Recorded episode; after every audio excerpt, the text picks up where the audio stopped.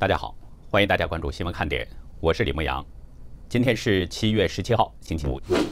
印度连日豪雨已经重创了经济重镇孟买，市内和郊区各有一栋楼房坍塌，共造成八人死亡，还有一些人受伤。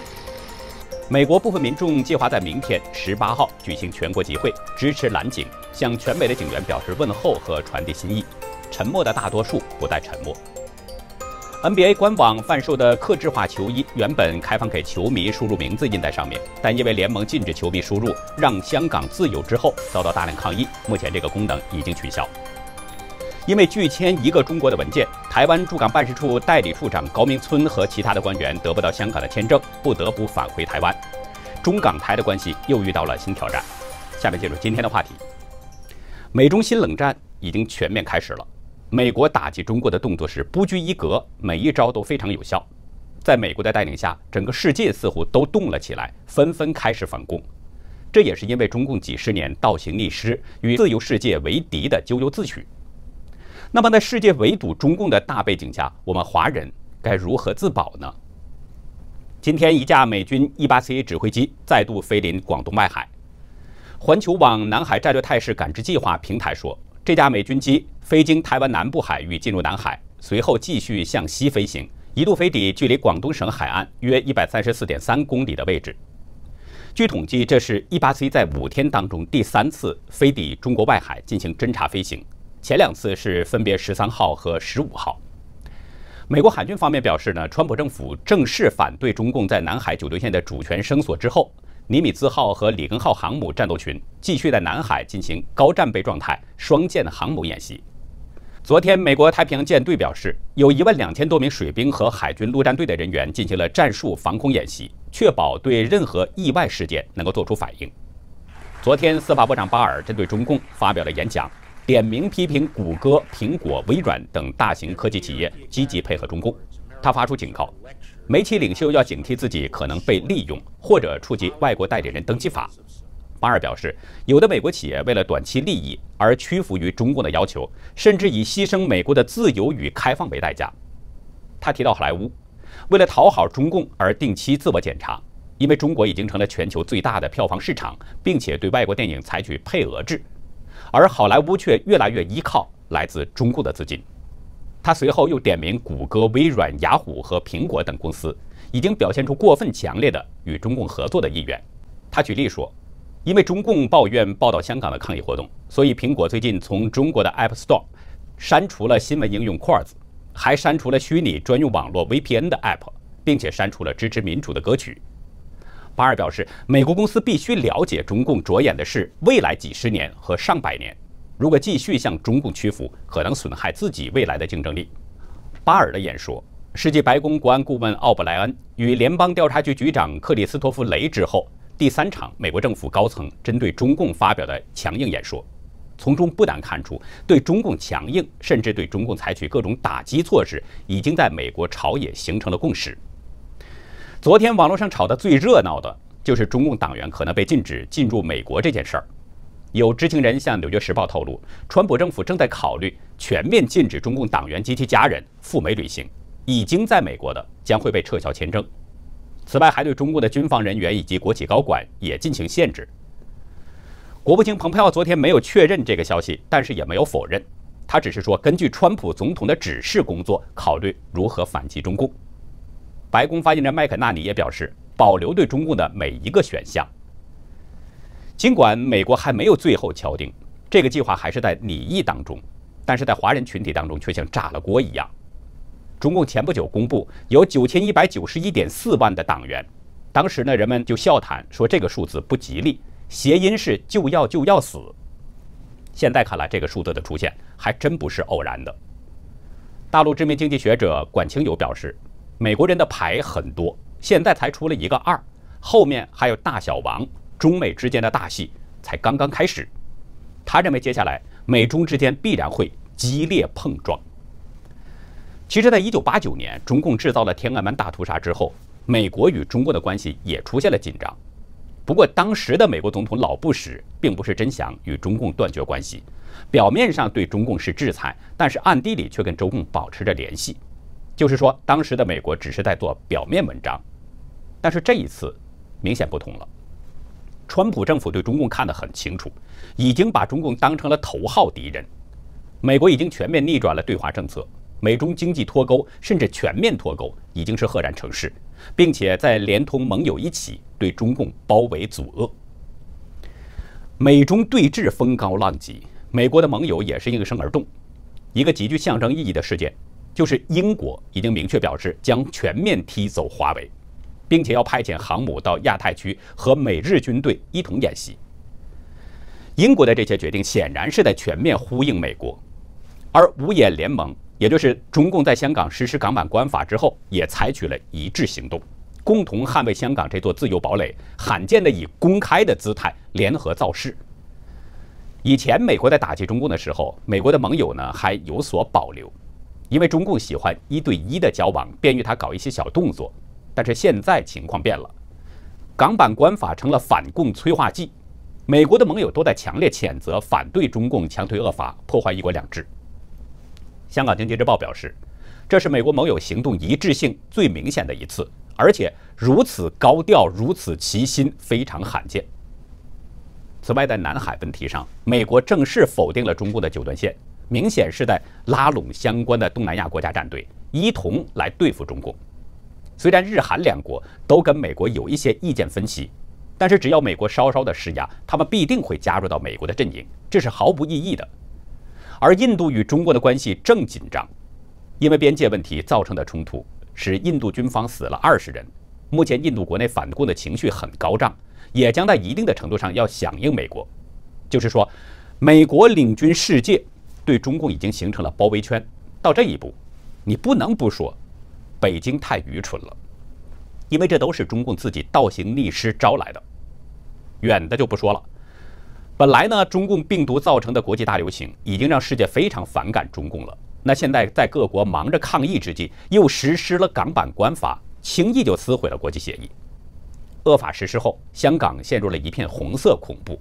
即便是没有任何威胁的和平抗议，现在也遭到了镇压。示威者面临着重刑的威胁，就连外国的记者也失去了不受限制正常报道的权利。法兰克福汇报评论表示，德国一再强调德中关系应当相互尊重，但是中共拘捕加拿大公民，拿经济政策威胁澳大利亚，恰恰就说明北京根本不尊重西方。单纯靠阿谀奉承是无法获得尊重的。文章表示，没有人能够，也没有人愿意孤立中国，而中共领导人自己现在是正担心这一点。一个人眼里边如果只看得见敌人或者潜在的反对者，那么如果有朝一日他不再被别人所容忍，他也不应该感到惊讶。文章指出，习近平身边的人妄想症已经强烈到。即便是他人善意的举动，也会被解读为是西方试图阻止中国崛起的卑劣手段。这样看来，北京的行为倒还真有几分愚蠢。中国有句话：“脚上的泡，自己走出来的，怨不得别人。”未来中共在国际上可能将会越来越孤立，世界围猎中共的巨网会越收越紧。中国还有一句话：“城门失火，殃及池鱼”，这是在所难免的。华春莹不是就说吗？美国禁止中共党员入境是与十四亿中国人民作对。其实这又是中共在偷换概念。美国一直强调尊重伟大的中国人民，而且美国也没有禁止中国人到美国，美国只是禁止中共党员入境，怎么可能是与十四亿中国人作对呢？一到被打击的时候就拉上中国人民，吃喝享乐、作威作福的时候，人民只是屁民韭菜。别忘了，谁作恶谁承担。中国百姓不会跟着中共一块受惩罚。但是呢，说是这么说，我们怎么才能做到不被牵连呢？换句话说，怎么才能自保呢？这个问题说难不难，说容易也不容易，关键就看自己是不是有愿望做一件事儿。说这个事儿不难呢，是因为大家还可以选择在大纪元退党网站发声明三退。因为整个世界都是在围堵中共，美国还在计划禁止中共的党员以及他们的家属入境，已经在美国的要被驱逐出境。所以有网民说的很好，以美国为首的自由世界针对中共的全面打击正迅速有序地展开。没经历过两次世界大战甚至冷战的人，正看到与中共对决的大戏在上演。对中共党员来说，退党可能还真是自己能给自己留的一条后路。在昨天的节目中，我们也提到了可以帮助真正想退出中共组织的人呢办理三退手续。然后今天早晨打开邮箱，看到邮件几乎是清一色都是希望帮助办理三退。另外，全球退党服务中心的消息，昨天主动办理退党手续的人比平时多了很多。有的人是直接打电话声明退出中共的党团罪组织。大家看，这是不是很容易？发一个声明就可以免受牵连，这就是天意。人们应该顺应潮流，因为君子不立危墙之下嘛。那为什么又说也不容易呢？因为这需要人们是从内心发出这个愿望。大纪元退党网页上写的很清楚，每个人在退党网站上发表的参退声明，可以在天灭恶党、清算其党徒时，作为自身清白、免受牵连的见证，性命攸关，无比严肃。就是说。必须是真心要退出中共的组织，这样才有效。这也是在顺应天灭中共的天意。如果不是从内心真正想退党，只是想逃避美国的制裁，而内心却认同中共，那么这样的人早晚会露馅儿的。他的行为迟早还是会有所表现的，因为中共的特点就是假恶斗。如果没有从内心来改变，那这些特点还是会表现出来。而美国的法律非常严格，非常看重人的诚信。如果美国发现你对他进行了欺骗，那么处罚是非常严厉的。近几年，我们知道已经有不少人因为隐瞒了共产党员的身份，骗到了绿卡或者是入籍，但是后来被判刑和罚款了。希望大家都能自保自救，从内心认清中共的邪恶，发出郑重的三退声明。说天灭中共呢，其实中共自己也看到了这一点。昨天，中共党刊《求是》杂志刊登了一篇习近平的文章。警告必须坚持中共的领导，坚持中共中央权威的领导，并且强调在任何风险、任何挑战之下都不能动摇。习近平已经很久没有公开露面了，现在突然发出这样的文章，高喊保党保权，有些奇怪。是不是习近平遇到了什么麻烦呢？还是说在世界范围围猎之下，中共政权已经出现了不稳呢？说习遇到什么麻烦，这种可能性是存在的。举个简单例子，还是港版国安法，整个世界都在反对，但是北京却坚持一意孤行，结果实行恶法之后，现在遭到整个世界的围堵，特别是美国，针对中共的打击动作接连不断。别说中共还手，现在连招架的功夫都没有了，都成了问题。那么北京强推恶法，中共的内部真的都是一种声音吗？如果不是，反对的声音为什么听不见呢？我们早前分析过。很多中共官员都看到了红船下沉的这个结果，所以不少人是出工不出力。这些人都在怀揣着一个自保的心理，就看着北京使劲折腾。用中共自己的语言来说，这些人是明哲保身，谁爱折腾谁折腾，自己就当吃瓜群众看热闹。如果是这种情况，那就说明习已经成了名副其实的孤家寡人了。当习意识到这个情况，所以他要急于的想寻求党内的支持。人多胆子壮，所以就要求中共的官员必须坚持中共的领导，坚持中共中央权威的领导。大家知道，现在的中共官场形态基本上就是定于一尊，也就是说，要求中共官员坚持中共的领导，实际上还是在喊定于一尊。那么这就有意思了，由一尊来亲自喊出定于一尊，这里有没有威胁的意思呢？就是说，在看到中国共产党已经要完蛋了，于是要求所有的中共官员都得保党保权。你要不保党保权，你也好不了。就像薄熙来刚刚被抓起来的时候，他的儿子薄瓜瓜在社交媒体上就说要死，一起死。那现在习发出这样的文章，有没有这种意味呢？其实呢，从这里也可以看出中国南方水患严重，而习却根本不露面的问题。这次南方大洪水已经侵袭了二十七个省，气象部门今天又发布了暴雨黄色预警，预计到明天早上八点，黄淮南部、江淮大部、湖北大部、湖南西北部、重庆东部、贵州东北部、四川南部、河北西北部、山西东北部、云南西部和西藏东南部等地区都有大到暴雨。江苏今天将水警提升到了最高的级别，上午八点发布了洪水红色预警。安徽芜湖市也将防汛应急响应提升到了最高级别一级，重庆市也发布了洪水黄色预警。大陆媒体消息，今年长江的第二号洪水已经形成了，在今晚八点，三峡水库的最大入库量是每秒五万五千立方米左右。洪水这么严重，已经持续了一个多月，但是到现在，习近平根本不照面，只是前两天在文字新闻当中要求做好防汛救灾工作。我们知道，以前中共的领导人遇到南方发生洪灾的时候，别管真假，还到现场去看看。但是习却不露面，连作秀都省了。苹果日报引述政治学者的分析认为，习要应付疫情、美中关系等等诸多的问题，现在已经处于一种决策疲劳的状态。面对着水灾，所以采取逃避的策略。不过呢，我更觉得跟中共的这个内斗有一定的关系。习不敢轻易露面。是不是担心对立面可能要暗中下手呢？所以干脆只出声音不露面，也就是说不给对手下手的机会。说中共的内斗，还有这么一点：中共总理李克强在两会之后力主推动了地摊经济，但是没过多长时间就被北京给压了下去，使许多已经采购了商品准备摆地摊的老百姓又损失了一大笔钱。但是昨天。中共商务部连同七个部门，印发了关于开展小店经济推动行动的通知。通知说，要坚持政府引导、市场主导、优化营商环境为主攻方向，以稳定就业、扩大内需、促进消费、提升经济活力作为目标，并且要求地方加强联动，到二零二五年形成人气旺、烟火气浓的小店聚集区一千个，达到百城千区一店的目标。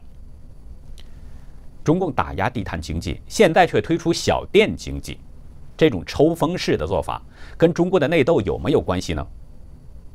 不管怎么样，中国的百姓都得小心了，因为中共在推动地摊经济的时候，也是说地摊经济是人间的烟火，是中国的生机。有的地方还向下级下达任务，要求快速建立地摊夜市等等。有的城管为了完成上面下达的任务，几乎是央求人们去摆地摊。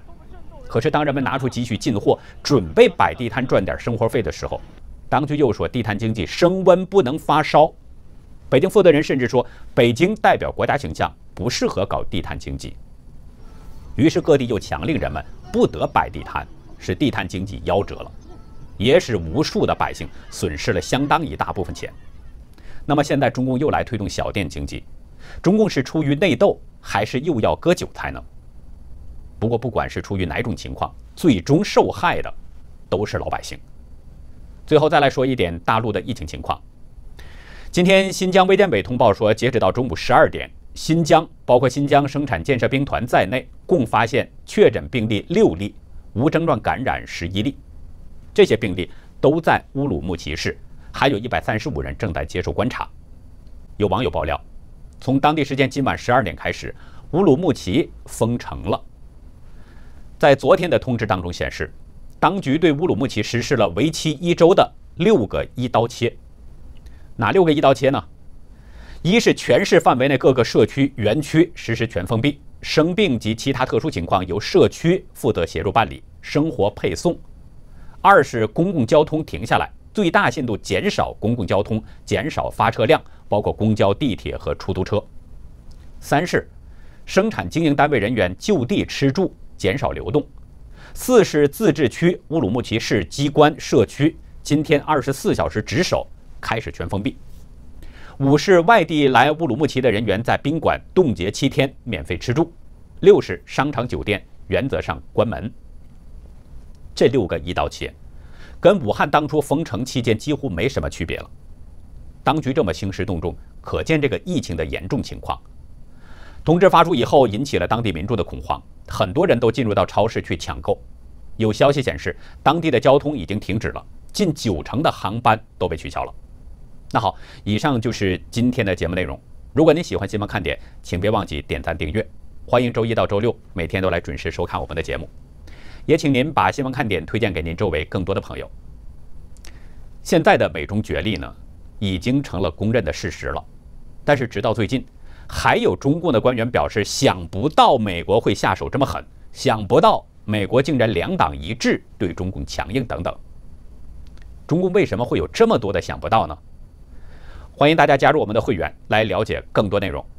感谢您的收看，再会。